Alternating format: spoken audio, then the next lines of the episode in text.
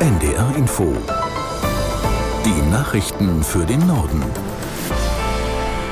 Um 15.30 Uhr mit Martin Wilhelmi.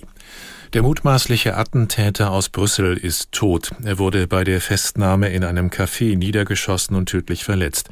Bei ihm wurde auch eine Waffe gefunden. Der Mann soll gestern Abend zwei schwedische Fußballfans in der belgischen Hauptstadt getötet haben.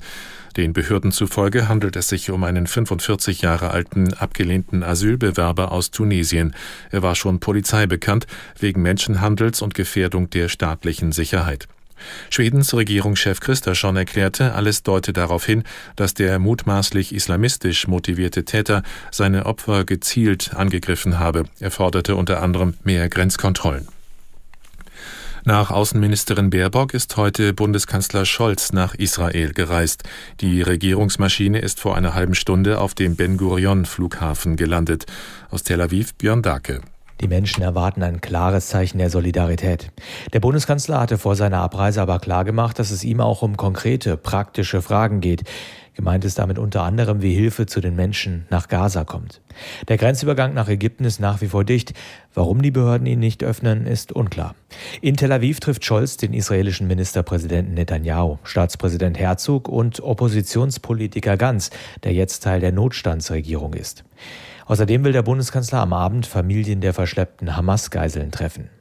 Israels Armee lässt sich offen, wie sie gegen die Terrororganisation weiter vorgeht. Wie Armeesprecher Hecht sagte, sprechen alle von einer Bodenoffensive. Nach seinen Worten könnte es aber auch etwas anderes sein. Was, sagte er nicht. Die Bundeswehr schickt im Rahmen einer UN-Mission die Fregatte Baden-Württemberg ins östliche Mittelmeer. Nach Angaben der Marine wird das Schiff am Freitag von Wilhelmshaven aus in See stechen. Aus Berlin Mario Kubina. Das Bundeswehrschiff soll dabei helfen, das Meer vor der libanesischen Küste zu überwachen.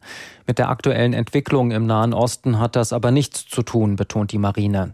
Die Baden-Württemberg löst ein anderes deutsches Kriegsschiff ab, das gerade im östlichen Mittelmeer unterwegs ist.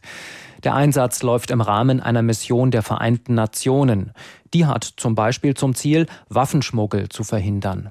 Aber die Eskalation in Nahost erschwert den Einsatz natürlich. Am Sonntag war eine Rakete im Hauptquartier der UN-Mission im Libanon eingeschlagen. Laut Verteidigungsministerium sind dort zurzeit rund 40 deutsche Soldatinnen und Soldaten stationiert. Sie waren während des Angriffs in Schutzräumen. Zwei Tage nach der Wahl in Polen steht das amtliche Endergebnis fest.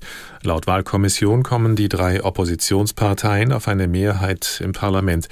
Auf Platz 1 landete die Regierungspartei PiS, sie hat aber keinen Koalitionspartner. Aus Warschau Martin Adam.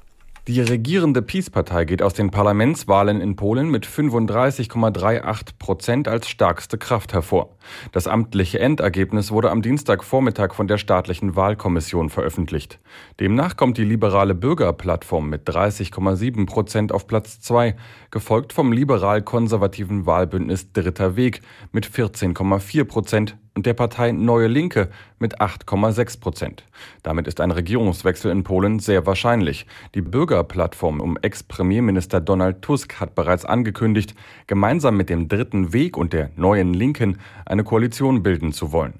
Bei der Parlamentswahl am Sonntag war mit über 74 Prozent die höchste Wahlbeteiligung in der Nachwendegeschichte des Landes registriert worden. CDU-Chef Merz sieht die Wettbewerbsfähigkeit deutscher Unternehmen in Gefahr. Grund dafür sind seiner Ansicht nach hohe Arbeitskosten und Energiepreise. In seiner Rede auf dem Deutschen Arbeitgebertag warf er der Bundesregierung vor, wichtige Reformen zu verschleppen. Aus Berlin Lothar Lenz.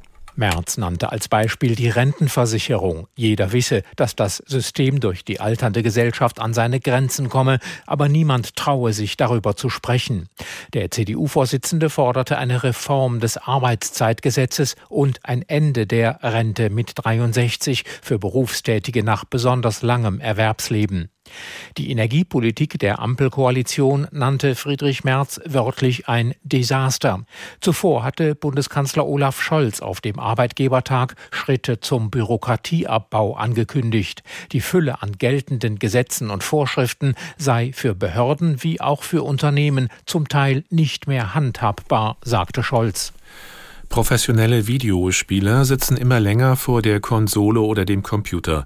Das geht aus einer Analyse der Deutschen Sporthochschule Köln und der AOK Rheinland-Hamburg hervor. Sie befragen jedes Jahr hunderte sogenannter E-Sportler zu ihrem Gesundheitszustand. Demnach verbringen diese heute im Schnitt mehr als zehn Stunden am Tag vor den Geräten. Vor ein paar Tagen, pardon, vor ein paar Jahren waren es noch siebeneinhalb. Jeder zweite Befragte sagte dennoch, sich entsprechend der Empfehlung der Weltgesundheitsorganisation mindestens zweieinhalb Stunden pro Woche zu bewegen. Und das waren die Nachrichten.